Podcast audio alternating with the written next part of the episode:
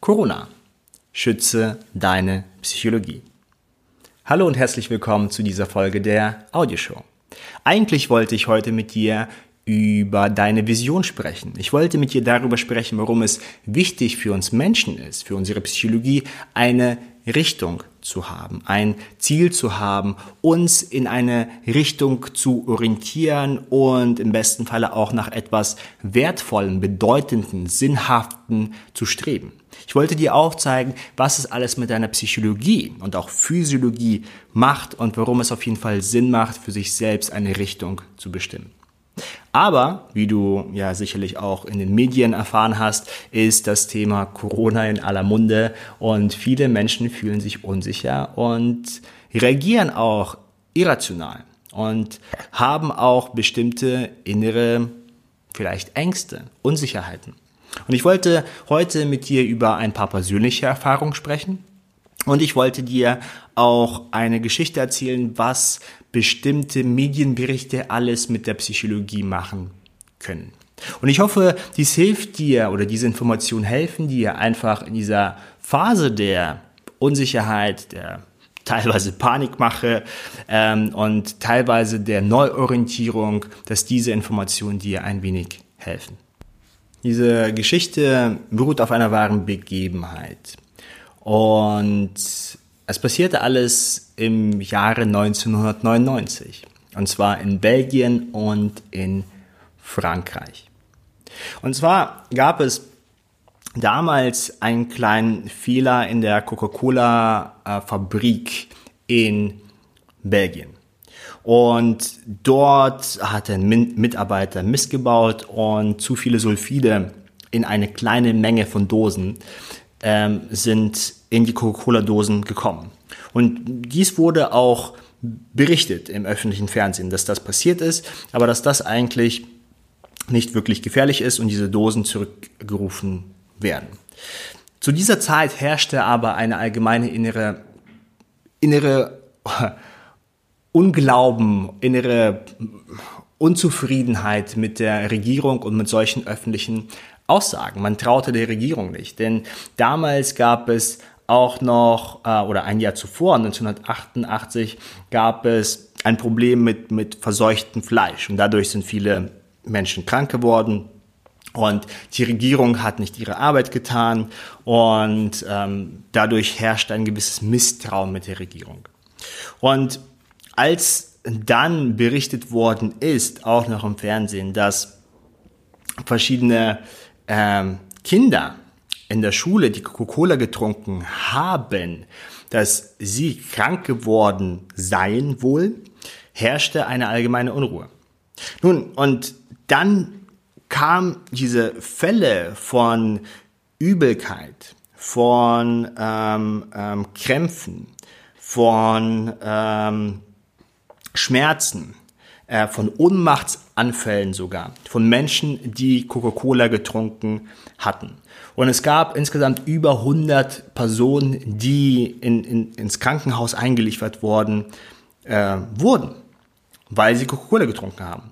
Und diese Coca-Cola-Dosen oder Flaschen hatten, äh, das Getränk hatte auch einen bestimmten Geruch. Und weil da zu viele Sulfide waren. Diese Coca-Cola hat also nicht gut gerochen.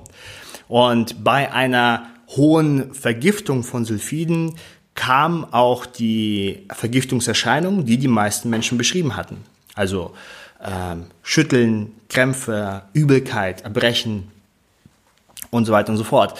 Ähm, und da reagierte natürlich Coca-Cola und die Regierung sofort. Über 30 Millionen ähm, ähm, ähm, Dosen und Flaschen wurden ähm, ähm, gesperrt praktisch, also ein Verbot ging raus. Ähm, die Coca-Cola-Dosen und Flaschen wurden aus den Supermärkten genommen, aus den Schulen genommen. Und ähm, Coca-Cola hat da gut zusammengearbeitet, weil die fühlten sich natürlich verantwortlich auf einer bestimmten Art und Weise. Und natürlich haben sie das auch gleich sofort untersuchen lassen. Und als sie das untersuchen haben lassen, haben sie festgestellt, ja, es gab in einer kleinen Menge von Dosen, äh, gab es zu viel Sulfide. Das stimmt, das hatten wir zuvor schon herausgefunden. Und ja, diese Sulfide verursachen, dass die Coca-Cola komisch roch. Aber um diese Vergiftungserscheinungen hervorzurufen, müsste dort die 800-fache Konzentration von diesen Sulfiden sein, als sie eigentlich dort war. Es wäre also nicht möglich. Und sie haben sich also gefragt, wie können denn über 100 Menschen vor allen Dingen in, äh, in Krankenhäuser eingeliefert worden sein, diese, diese Erscheinungen haben, besonders Kinder sozusagen, äh, wenn sie diese Coca-Cola-Dosen getrunken haben. Und dies hat man dann probiert zu untersuchen und man hat festgestellt, dass die Menschen sowieso innerlich unruhig waren. Sie waren, sie waren, sie hatten sowieso sehr viel Misstrauen gegenüber der Regierung, wenn es um gesundheitliche Aspekte ging, weil ein Jahr zuvor ein riesengroßer Skandal in, in Belgien war ähm, und halt auch in, in Frankreich bekannt wurde, dass dort verseuchtes Fleisch verkauft worden ist und dass halt die Behörden beide Augen ähm, zugedrückt haben oder sowas. Und das war also der erste Grund. Das war sozusagen äh, die Voraussetzung. Des Zweiten kamen dann die Medien ins Spiel und haben berichtet, dass Menschen vergiftet wurden durch Coca-Cola. Und als dieser Bericht kam, hatten das natürlich Menschen sozusagen im, im, im Kopf irgendwie. Und wenn dann Menschen doch die Coca-Cola-Dose getrunken haben und diesen komischen Geruch gerochen haben und sie trotzdem dann ein, zwei Schlücke genommen haben, dann äh, haben sie, ähm, ähm, weil, weil diese Sorge, diese, diese innere Überzeugung äh, so groß in ihrem Inneren war, wurden sie krank oder hatten diese Erscheinungen. Und diese Entscheidungen sind sehr, sehr gut dokumentiert. Und ähm, hier sprechen wir auch von äh, Massenhysterie-Fällen. Das heißt, die Menschen oder eine, eine, nicht einzelne Menschen, sondern eine Gruppe von Menschen überzeugt sich von einer Sache so sehr, dass sie dann die mithilfe ihrer Gedanken, ihrer Überzeugung, die Symptome wirklich, wirklich körperlich aufweist. Und Kinder können das noch viel besser als Erwachsene, aber bei Erwachsenen funktioniert das auch zu einem Teil. Und man hat dann festgestellt, dass die Leute, die sozusagen ähm, ins Krankenhaus eingeliefert worden sind, sich selbst krank gemacht haben mit Hilfe ihres eigenen Geistes. Das ist die Schlussfolgerung davon. Weil sie so überzeugt waren, dass sie vergiftet, dass sie durch die Cola vergiftet worden sind. Warum erzähle ich dir diese Geschichte?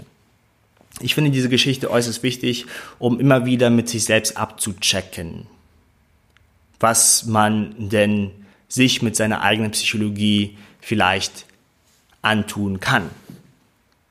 Und mit sich selbst auch abzuchecken, mache ich mich gerade über eine bestimmte Sache verrückt oder nicht. Und mit sich selbst auch ein bisschen im Inneren sich selbst zu fragen, bin ich jetzt einfach nur vernünftig oder gehe ich in einen Bereich von irrationalen Gedanken, irrationalen Ängsten, irrationalen Befürchtungen, wo ich mich selbst verrückt mache sozusagen.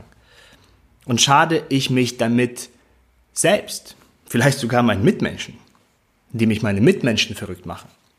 Und man muss es so sehen die Medien profitieren von hohen Klickzahlen. Also, wenn du auf einen Artikel klickst, wenn du dir ein Video anschaust, dann freuen sich natürlich die Medien, weil du deine Zeit praktisch darin investierst, um Informationen dir zu besorgen. Und natürlich wirst du deine Zeit mehr investieren, wenn diese Informationen dich selbst und deine Familie betreffen könnten, weil es wichtige Informationen sind. Und darum herrscht so ein, ein unbewusstes, ich würde sagen, es ist zum größten Teil unbewusst, unbewusstes Hochschaukeln von bestimmten äh, Aspekten in den Medien. Das gesagt. Natürlich wissen wir das auch zu einem größten Teil. Und weil wir das zu einem großen Teil wissen, können wir auch in die entgegengesetzte Richtung sehr oft gehen. Denn wir Menschen sind eigenartige Wesen. Irgendwie tendieren wir sehr oft zu Extremen.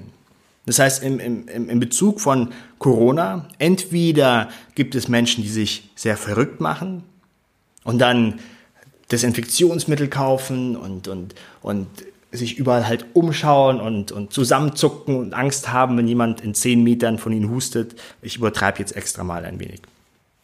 Versus auf der anderen Seite die Menschen, die sich sagen, mir ist es sowieso alles egal. Mich betrifft das nicht, ich mache mir keine Panik, ich lasse mich von äh, den Medien nicht verrückt machen.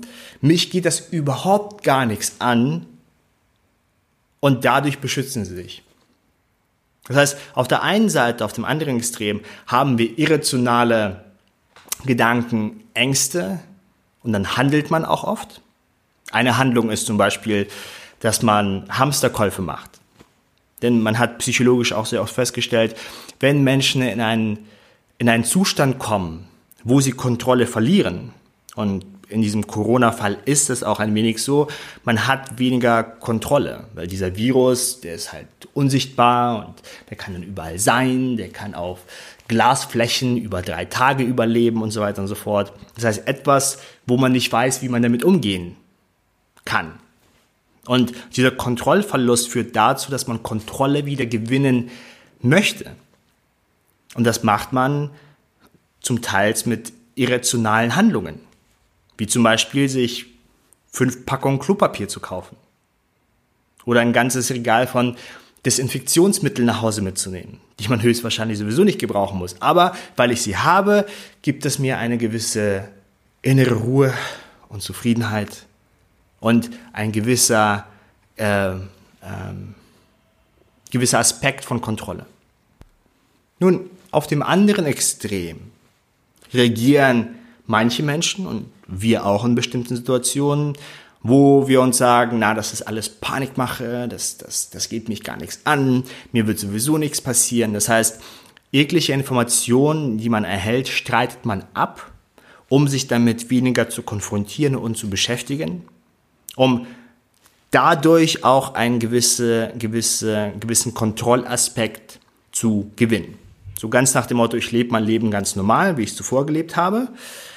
Und ich, dadurch fühle ich mich sicher, weil ich einfach die, die Informationen, die eingehen, weil ich sie einfach ignorieren werde. Ich schotte mich ab praktisch. Ich lasse mich nicht verrückt machen.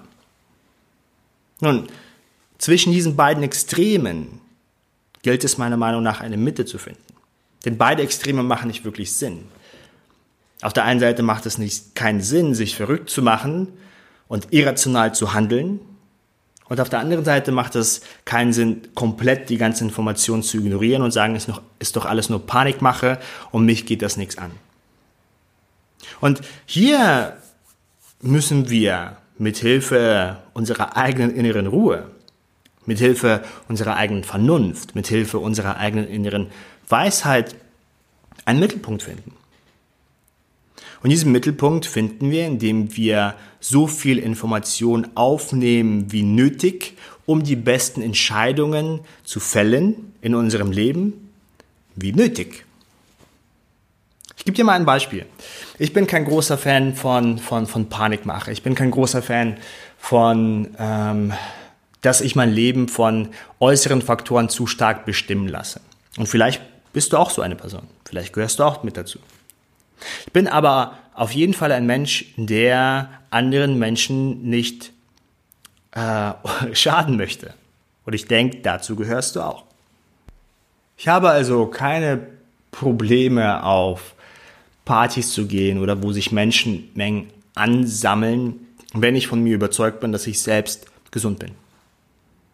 Denn ich denke, ich kann, wenn ich den Virus bekommen sollte, dass ich damit ganz gut umgehen kann. Also es geht nicht so sehr um mich. Wenn ich aber das Gefühl habe, und ich war in den letzten Tagen erkältet, ein wenig, dass ich sozusagen diesen Virus in mir tragen könnte, nun, dann habe ich irgendwie ein schlechtes Gewissen, wenn ich dann in Menschenmengen gehe oder halt irgendwie größere Gruppen von meinen Freunden treffe. Weil ich als Mensch bin ein Mensch, der Nähe mag. Also wenn ich mit Menschen spreche, dann, dann fasse ich sie an der Schulter an oder umarme sie auch gerne und so weiter und so fort. Besonders Menschen, die ich, die ich länger kenne. Besonders Menschen, die ich mag, dementsprechend. Nun, wenn ich dann aber den Gedanken habe, oh, ich habe jetzt irgendwie, irgendwie Husten oder sowas in der Art und ähm, ich könnte jetzt diese Person anstecken. Diese Person fährt dann am nächsten, übernächsten Tag, äh, besucht ihre Großmutter oder ihren Großvater, was auch immer ist. Und dadurch passiert irgendwas. Ah, das, das finde ich, das finde ich nicht so gut. Also probiere ich da ein wenig aufzupassen. Nun, wenn ich mich in den nächsten Tagen komplett gesund fühlen sollte, also zum Beispiel keine Taschentücher gebrauche oder sowas in Art, ähm, dann sieht das wieder ein wenig anders aus. Ich habe auch eine Freundin, die mich besuchen wollte, jetzt übers Wochenende. Und ähm, sie hat sich sehr gefreut, äh, wieder mal nach Berlin zu kommen. Ich habe mich sehr gefreut, dass sie wieder mal nach Berlin kommt. Und sie hat abgesagt. Warum? Weil sie ähm, Asthma anfällig ist und jede Erkältung, die sie auch hat oder Grippeeffekt und so weiter und so fort, ist für sie eine größere Belastung. Und weil äh, Corona, der Coronavirus sehr stark auf die Atemwege geht, hat sie gesagt, na, weißt du was, wir verschieben das Ganze mal über einen Monat nach vorne. Ähm, und ähm, genau. Ähm, und ähm, dann fühle ich mich einfach besser. Und hier muss man ganz genau abschätzen. Denn vielleicht ist die, ihre Entscheidung, nicht nach Berlin zu kommen und mich zu besuchen, die falsche Entscheidung. Es würde nichts passieren. Gesundheitlich. Aber wenn man etwas im Hinterkopf hat und die ganze Zeit über sich irgendetwas Gedanken macht, weil es vielleicht doch irgendwie Konsequenzen haben könnte, dann wird auch das Zusammentreffen oder die gemeinsame Zeit in Berlin auch weniger schön. Also geht also nicht nur sozusagen um die Physiologie, also körperlich, dass man krank wird, sondern auch um die Psychologie, dass man darauf achtet. Okay, ich hoffe, ich konnte dir ein paar Tipps mitgeben. Ich hoffe, ich konnte dir eine kleine Stellungnahme mitgeben, wie ich denn mit diesem ganzen ähm, Corona-Informationen umgehe. Und ich hoffe, du findest für dich eine Mitte, eine Mitte zwischen diesen Extremen. Auf der anderen Seite irrationale, sich irrationale Sorgen machen und irrational Entscheidungen treffen und auf der anderen Seite äh, sich dadurch beschützen, indem man komplett sagt, mir ist das alles egal, ist alles sowieso nur Panikmache, mich geht das überhaupt nichts an. Und ich hoffe, dass du für dich eine Mitte findest. Und ich hoffe, die Informationen, die ich dir mitgegeben habe, dass sie in Zukunft dir auch ein wenig helfen, die passende Entscheidung zu treffen. Okay. Ich wünsche dir noch eine schöne, friedliche, gemütliche und vor allen Dingen gesunde Zeit. Ich bedanke mich bei dir für deine Zeit und Aufmerksamkeit und freue mich dann auf die nächste Audioshow mit dir.